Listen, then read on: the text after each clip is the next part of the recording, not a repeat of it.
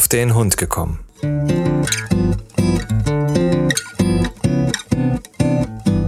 Ein Podcast, auch über Hunde.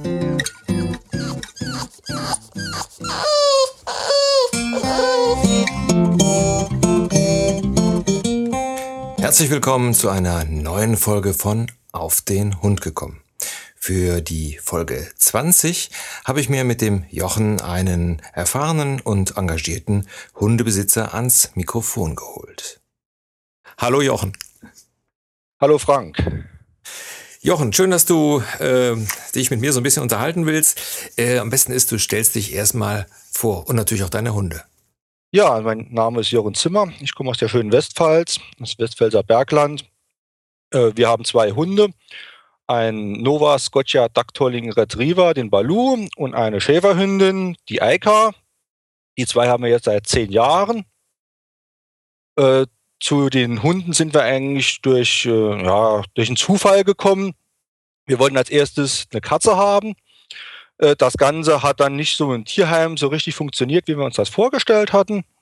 Äh, dann sind wir so ein bisschen durch die Gegend gefahren, haben uns da verschiedene Züchter angeschaut, die Hunde hatten. Und äh, ja, den Balu, also die Rasse kannten wir gar nicht. Äh, der Züchter kommt hier so 30 Kilometer um die Ecke. Und äh, das war, ja, wir waren eigentlich auf den ersten Blick verliebt in die Hunde, äh, sind dann dabei geblieben. Äh, die Schäferhündin kam auch eigentlich durch einen Zufall zu uns. Die war von einem Bekannten. Der hatte sich die Hündin geholt, der hatte schon jahrelang Schäfer Hunde, hatte aber kurz vorher einen kleinen Sohn bekommen, der äh, sich dann schnell herausstellt, dass er eine Hundeallergie hat. Und ja, dann hat es dann gehießen, ja, komm doch mal vorbei, guck da mal die Hündin an und ja, wie das dann so ist. Und jetzt lebt sie seit zehn Jahren bei uns. Ah, sehr schön. Ähm, du hast mir eben erzählt äh, im Vorgespräch, äh, dass deine Frau Angst vor Hunden hat. Wie, ja, richtig. Wie habt ihr das denn gelöst?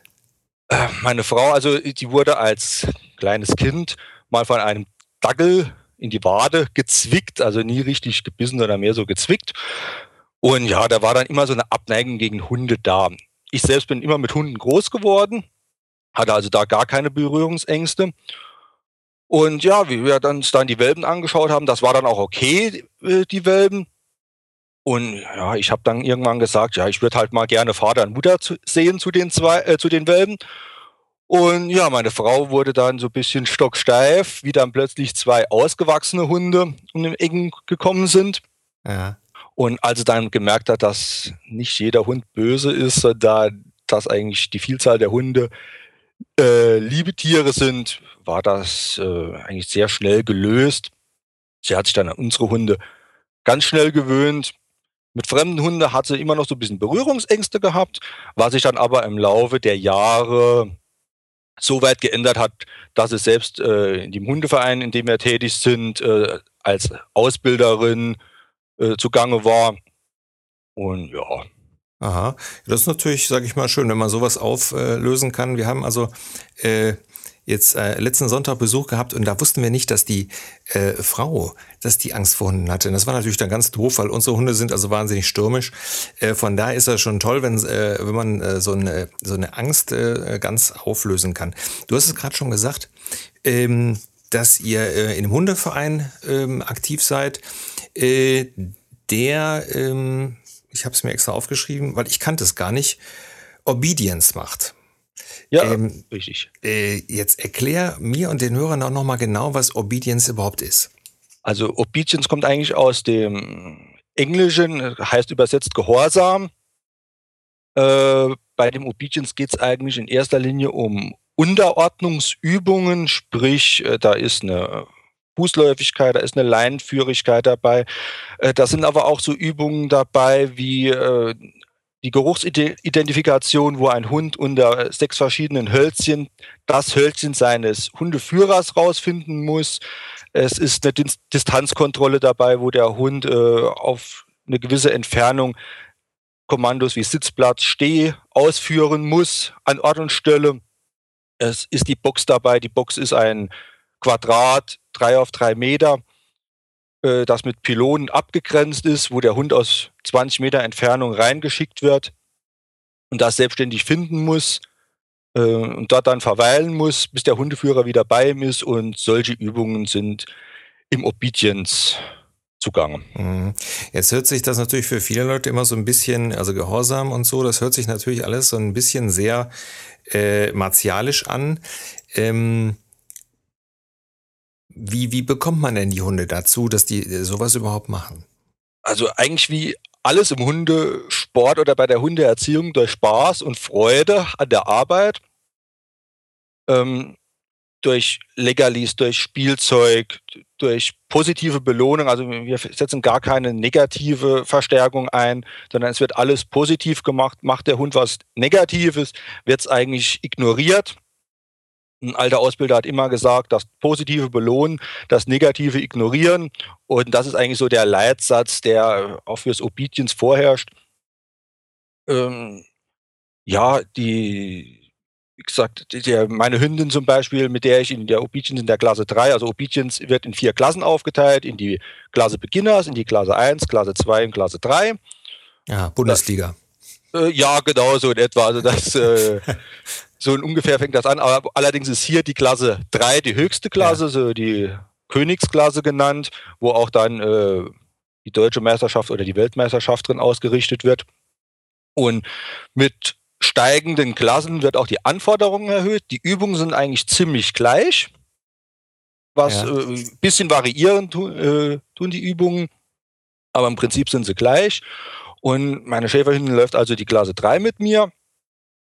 Und die hat also richtig Freude daran. Also das heißt, wenn ich mit der laufe, äh, gerade beim Fußlaufen, habe ich die ganze Zeit so ihr, ihr schwarzer Schwanz, wo mir hinten in die Kniekehle äh, schlägt vor lauter Freude, wo der Schwanz also die ganze Zeit geht, wo die sich richtig freut, dass er das machen darf. Mhm. Wo die auch mit einer, mit einem Lachen im Gesicht neben mir herläuft. Also viele Leute, wo schon zu mir gesagt haben, hey, dein Hund, bei dem sieht man die Freude richtig an. Mhm. Ähm, für, für solche Sachen eignen sich da, äh, sage ich mal, bestimmte Hunde besser als andere? Nein, eigentlich kann also Obedience von jeder Rasse gemacht werden. Natürlich ist es dann bei so den typischen Gebrauchshunderassen oder äh, Arbeitslinien wie, wie Border Collies, Schäferhunden äh, etc. Es ist natürlich einfacher, den Hund auch äh, durch Spiel zu motivieren. Aber ich habe also in meinen zehn Jahren so ziemlich fast jede Hunderasse im Obedience gesehen. Das geht vom kleinen Chihuahua an und geht bis zum großen Bernardiner, Bernardinnenhund. Also da ist jede Hunderasse dafür geeignet. Es muss einfach nur der Spaß dabei sein. Mhm, mh. Okay, ja, ich, ich habe das deswegen jetzt so ein bisschen gefragt, weil ähm, äh, ich das auch bei uns im Verein, also wir machen so gesehen keine Obedience, äh, sondern wir machen halt äh, Unterordnung. Äh, ja, so in, in der Art, wie es praktisch für die Begleithundeprüfung nötig ist. Äh, Begleithundeprüfung hatte ich ja schon mal in der vorigen Folge erzählt. Ich glaube, das ist auch so verbandsmäßig alles immer so ein bisschen unterschiedlich. Ja, ja. ja wobei die Begleithundeprüfung ist eigentlich deutschlandweit ziemlich gleich ja. gehalten. Äh, es ist halt die Voraussetzung, dass man überhaupt was im Hundesport machen kann. Und 90 Prozent der Hunde finden eigentlich die Begleithundeprüfung oder die Übung zur Begleithundeprüfung doof. Es ist einfach so ja, das, das stimmt. Es ist, es ist das Problem, es, ist, es sind so lange Wege, es ist alles so statisch, man ist selbst aufgeregt und äh, das hat man eigentlich im Obedience nicht. Aha, okay. Ja, ich kenne das, wie gesagt, äh, äh, hier, mein Henry, der spult das also dann so ab, äh, so nach der Devise, okay, ich mache das jetzt, ich laufe jetzt nebenher und ich mache jetzt Sitz und Platz und so weiter. Aber begeistert ist der da nicht. Also das kommt drauf an, wenn der mal gute Laune hat, dann geht's mal besser. Aber der spult das einfach ab, ne? Ja, genau, richtig. Also die Hunde, die, das ist, weil das so statisch ist, die gewöhnen sich da dran. Ähm, allerdings, ich, ich gesagt, ich bin da wirklich mit meiner Schäferhündin sehr gesegnet an Hund. Äh, die hat an der Begleithundeprüfung hat die auch unheimlich Spaß. Also ich bin mit ihr in meinem Leben acht oder neun Begleithundeprüfungen gelaufen, alle bestanden weil sie einfach Spaß macht. Ja, ja, ja ich glaube auch, das ist so ein, so ein bisschen rasseabhängig. Wir haben bei uns im Verein also auch äh, Hunde, die, äh, die also da auch mehr Spaß dran haben als mein Henry. Also das kannst du dann also auch sehen. Ne? Also ja, genau. Das, das, das ist halt so. Ähm, ja, ähm, du hattest es teilweise schon, schon angesprochen. Also ihr benutzt also, um jetzt das Gehorsam zu erzielen, gar keine Hilfsmittel. Äh, also keine negativen. Also wir haben ja. die, als Hilfsmittel benutzen wir natürlich solche Sachen wie Klicker, äh, eine Schleppleine mal, vielleicht auch Futterbeutel, äh, Spielzeug, ja. Futter generell. Das sind eigentlich so die Hilfsmittel, die wir benutzen. Also wir benutzen jetzt keine Sachen wie Stachler, wie die äh, berüchtigten Teletaktgeräte. Das wird eigentlich äh, verpönt von uns, was, und es ist ja auch vom Verband, also zumindest von unserem Verband, vom Südwestdeutschen Hundesportverband, äh, verboten und auch nicht gerne gesehen und es muss auch nicht sein. Ja. Ja, gut. Ich sag mal, das ist, glaube ich, auch noch aus einer ganz anderen Zeit, wo solche Sachen wie Stachelhalsbänder und sowas eingesetzt worden sind. Ja, richtig. Also ich will jetzt nicht sagen, dass Stachelhalsband vielleicht nicht seine Bewandtnis irgendwo hat in gewissen Bereichen, aber es hat eigentlich auf dem Hundeplatz und in der Hundesportausbildung nichts verloren.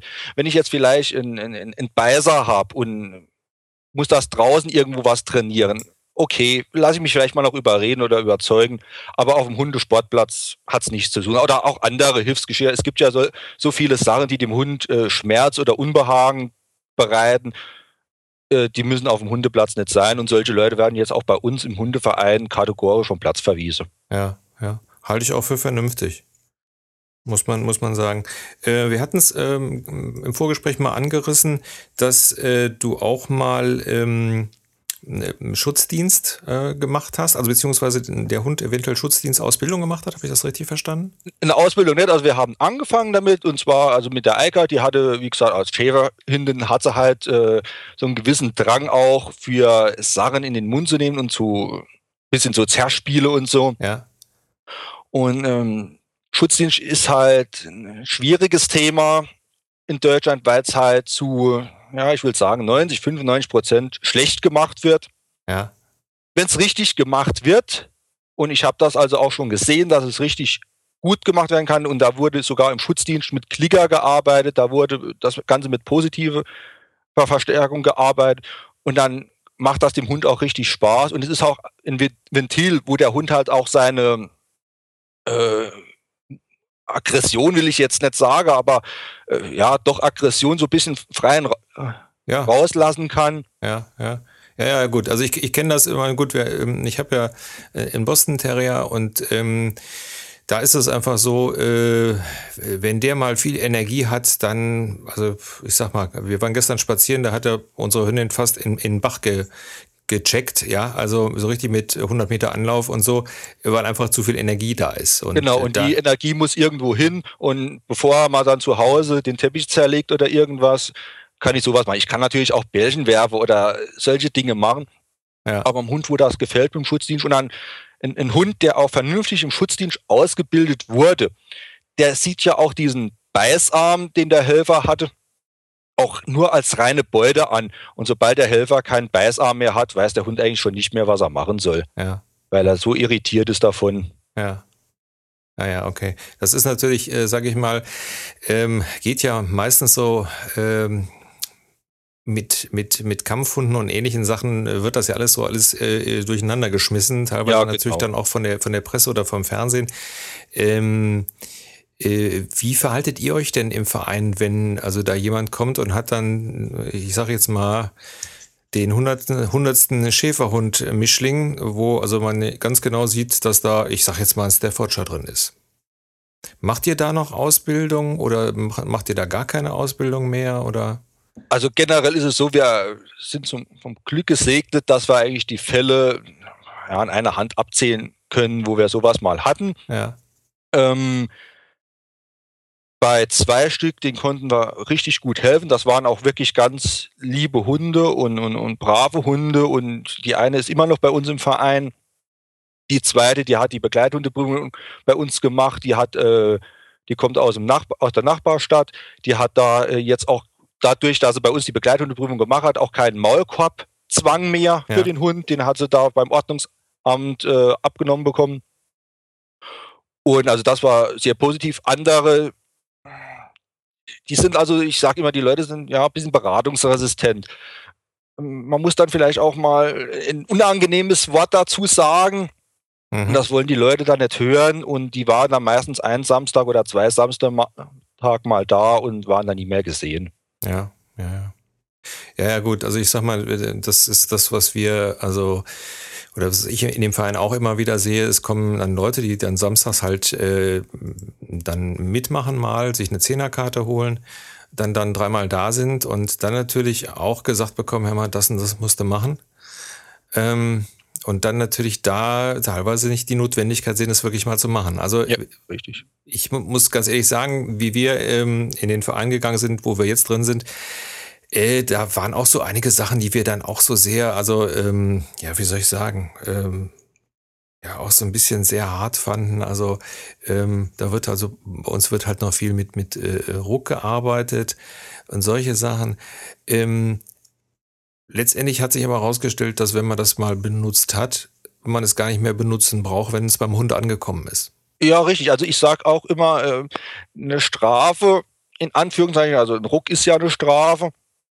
Äh, wenn man sie anwendet, muss die Intensität immer so hoch sein, dass der Hund, dass das ankommt beim Hund. Ja. Und wenn ich es richtig mache, brauche ich es auch niemals mehr. Ja, ja. ja. Das ist wie das Thema Stachelhalsband, wo wir vorher hatten, ähm, wenn ich es wirklich mal nutzen muss oder Kettenhalsband oder egal äh, was, ähm, einmal. Weil wenn ein Hund zieht, dann zieht er auch mit dem Stachelhalsband. Ja, da, äh, da, dann nutzt das nichts. Ja, ja, gut. Also ich, ich sage ja, Boston Terrier, äh, der zieht eigentlich immer. ja, genau, da, da können ich, wahrscheinlich kann man mit dem machen, was man will. Äh, mit Gewalt kriegt man den nicht vom nee, Ziehen nee, weg. Nee, nee, also sagen wir mal so, das ist, das ist witzigerweise, äh, wenn wir hier bei mir in der Nähe sind Wäldchen, da spielen wir dann äh, auch mit anderen Hunden mal. Er auf dem Hinweg zieht der immer. Da kann ich machen, was ich will. Auf dem Rückweg ist der ganz entspannt. Ja, klar. Ja, ja also ist klar, da will der. Und äh, da habe ich mich früher also auch immer darüber aufgeregt und habe gesagt, diese Zieherei. Mittlerweile mache ich so, oder haben wir es so gemacht, dass wir gesagt haben, okay, äh, jetzt kriegt er dann dementsprechend einfach ein Geschirr, damit wir genau. ihn nicht, nicht permanent am Hals, weil, wie gesagt, äh, die Boston Terrier sind also da, wie diese ganzen Molosser-Arten, absolut schmerzfrei. Ja, richtig. Die, die äh, merken äh, am Hals anscheinend gar nichts und deswegen haben wir gesagt, okay, Geschirr jetzt in der Freizeit und so weiter, wenn wir äh, im Verein sind, kriegt er tatsächlich eine, eine, eine Kette an, ähm, die wir aber, wie gesagt, kaum brauchen. Wie gesagt, also für die, für die Zuschauer vielleicht, das ist einfach nur eine, eine, ein Halsband mit Kettengliedern. Also jetzt nichts äh, Stacheliges oder so, sondern einfach, um den Impuls, den man den Hund gibt, einfach etwas direkter zu übertragen. Also das ist, wenn man das mit einem Stoffhalsband macht oder einem Lederhalsband, ist das, sage ich mal, kommt das nicht so schnell an.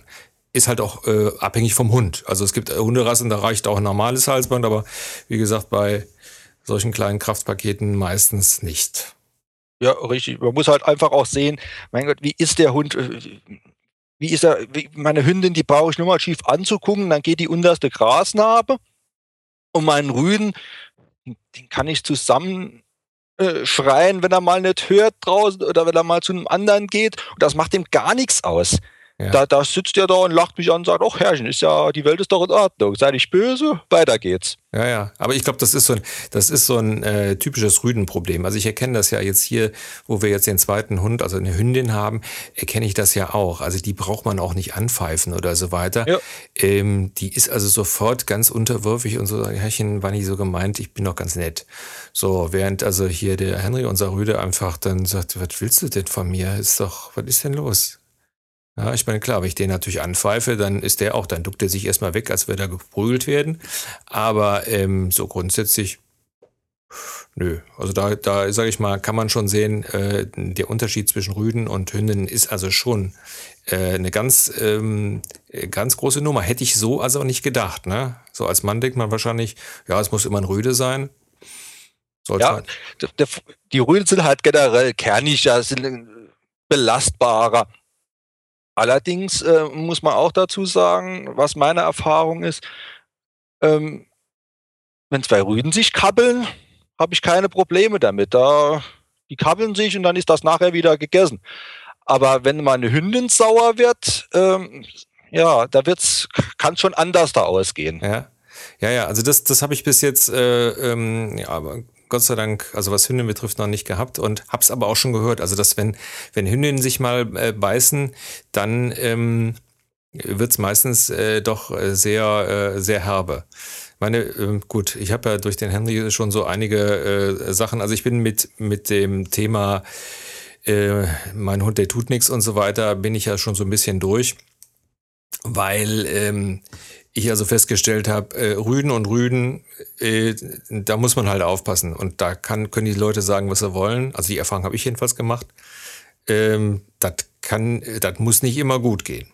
Wie sieht's denn da so, welche Erfahrungen hast du denn da gemacht? Ganz unterschiedliche. Also wir haben bei uns im Verein, wir haben Rüden, die können nur mit anderen Rüden, die können mit Hündinnen gar nicht. Wir haben Rüden, die können mit anderen Rüden nicht. Also wirklich querbeet das komplette Programm. Ja, okay. Da ist alles äh, geboten. Ähm, es ist auch immer schwierig. Also ein Bekannter, der hat eine Hündin und hat einen Rüde gehabt, wollte noch einen dritten Hund, hat sich eine Hündin noch dazugeholt, Mord und Totschlag zu Hause. Also er musste die Hunde trennen, er kann die Hunde noch nicht mal in ein Zimmer zusammen machen. Die Hündin würden sich zerfleischen. Hm. Ja, ja. Ja, kann ich mir schon vorstellen. Ja, wie gesagt, bei uns ist es halt so, dass wir durch den Henry äh, einen Hund haben, der nicht mit allen Hunden kann. Ja, muss er ja auch nicht. Nee, muss er auch nicht. Es ist, also mittlerweile ist es so, dass ich es auch begriffen habe, dass es nicht muss und dass es mir auch, auch egal ist. Äh, ich meine, äh, ich, ich will es mal so formulieren, man läuft ja durch den Wald und hört dann, warum machen sie den Hund denn nicht ab? Ich meine, dass der Hund jetzt schon fünf Kilometer ohne Leine gelan, äh, gelaufen ist, ist ja ein anderes Thema, ne? Aber warum machen sie den Hund nicht ab? Lassen sie den noch laufen. Ja, das ist so das, ist das Typische, ne? Also ja. die, die, Leute geben einem einen Ratschlag und wissen nix. Ja, ja wollte sagen, die, die, die kennen einen nicht und wollen einem dann aber erklären, was sie dann machen sollen oder wie man es machen soll. Und man selbst kennt ja seinen Hund am besten. Und also ich gehe da auch auf gar keine Diskussion irgendwo ein, wenn ich meine, ich müsste meinen Hund anleihen und dann kommt er in die Leine und fertig aus. Ja. Weil mit meiner Hündin ist halt auch nicht gut Kirschen essen. Also kann wirklich sagen, der tut keinem was, er hat in zehn Jahren noch keinen gebissen oder so, aber sie hat schon ein gesundes Durchsetzungsvermögen, wo schon manch anderer Rüde und auch manch andere Hündin äh, klein beigegeben habe, wo sie gesagt haben, okay, wenn du halt Chef sein willst, dann bist du Chef. Ja. Ja, ja. Aber es muss ja nicht sein. Ja, nee, es muss nicht sein. Vor allen Dingen, also die Erfahrung habe ich ja gemacht und äh, ist einfach so, dass der, dass der Henry, auch obwohl er ja nicht äh, relativ klein ist, äh, eigentlich auch immer Chef sein will. Und ähm, solange der andere Hund dann sagt, ja gut, bitteschön, bist zwar ein Würstchen, aber dann bist du eben Chef, dann ist das ja in Ordnung. Nur wenn ich da natürlich einen, äh, jemanden habe, der darauf direkt mit Beißereien reagiert, habe ich natürlich ein Problem. Also von daher äh, sage ich immer, besser einmal zu viel anleihen, mögen andere ja. Leute denken, was sie wollen. Äh, denn alles andere kann sich nachher entwickeln. Also es ist meistens, oder jedenfalls ist mir es meistens so gegangen, dass man dann, also wenn man mit den Leuten spricht, eine ganze Zeit lang, dass sich das dann unter den Hunden sowieso äh, so ein bisschen klärt und dass man dann nach einer Zeit schon sehen kann, ob man es nicht doch äh, die Leine losmachen kann oder nicht. Versuchen kann oder nicht, genau. Ja. Ja, Jochen, ähm, ich gucke gerade auf die Uhr. Wir hatten gesagt 30 Minuten. Ich denke mal, Themen hätten wir jetzt noch eine ganze Menge. Ja. Ähm, wir können es ja so machen. Ähm, für die Hörer ist, glaube ich, interessant. Wer da noch Fragen hat, schickt die einfach an äh, podcast.silbersurfer.de zu Obedience. Ähm, und dann leite ich die Fragen weiter, beziehungsweise ich rufe dich dann einfach nochmal an und du kannst dich ja dann nochmal Versuchen ja Sie nach bestem Wissen und Gehwissen zu beantworten. Genau. Denke mal, ist, ist genau, genau der richtige Weg. Ähm, ja, denn sage ich mal, als Obedience-Trainer bist du da, glaube ich, der richtige Ansprechpartner. Ja, also wie gesagt, ich bin jetzt, die Prüfungsordnung hat sich jetzt vor einem Jahr, vor zwei Jahren hat sich die Prüfungsordnung ein bisschen geändert. Bin jetzt dann in der neuen Prüfungsordnung nicht mehr ganz so, was die Punktevergabe und so ist drin, weil ich halt selbst mit meinen Hunden nichts mehr machen kann, leider nichts mehr machen kann momentan. Ja. Aber so die Grundlagen, da ändert sich ja nichts und die Hundeausbildung und die Obedience-Ausbildung, die bleibt ja das Gleiche. Ja. Ja, ich glaube, dass das, äh, wenn sind es, glaube ich, meistens immer so äh, Fragen, denke ich mal, die, die auch die, die das Gehorsam einfach betreffen. Denke ja, allgemeiner Natur. Genau. Okay, Jochen, vielen Dank. Ja, ich bedanke mich. Bis dann. Tschüss. Tschüss. Ja, das war doch jetzt wirklich interessant. Äh, wie im Gespräch schon erwähnt, könnt ihr Fragen oder Anmerkungen zu dieser Folge in den Kommentaren hinterlassen oder mir per E-Mail äh, schicken. Äh, Adresse podcast.silbersurfer.de. Eventuell ähm, werden wir dann nochmal eine Folge machen mit der Beantwortung der Fragen. Der Jochen hat sich da bereit erklärt, äh, sich da nochmal ans Mikrofon zu setzen. Zu Obedience werde ich euch einige äh, Links zu YouTube-Videos ähm, in die Kommentare beziehungsweise in die Shownotes schreiben, damit ihr euch da ein besseres Bild von machen könnt. Wobei man natürlich sagen muss, da werden natürlich nur die Spitzenkönner gezeigt. Ähm, also da nicht schrecken lassen, dass das alles so äh, perfekt ist. Ja, was soll ich sagen? Das soll's für heute gewesen sein. Vielen Dank fürs Zuhören und euch allen eine schöne Woche. Euer Frank.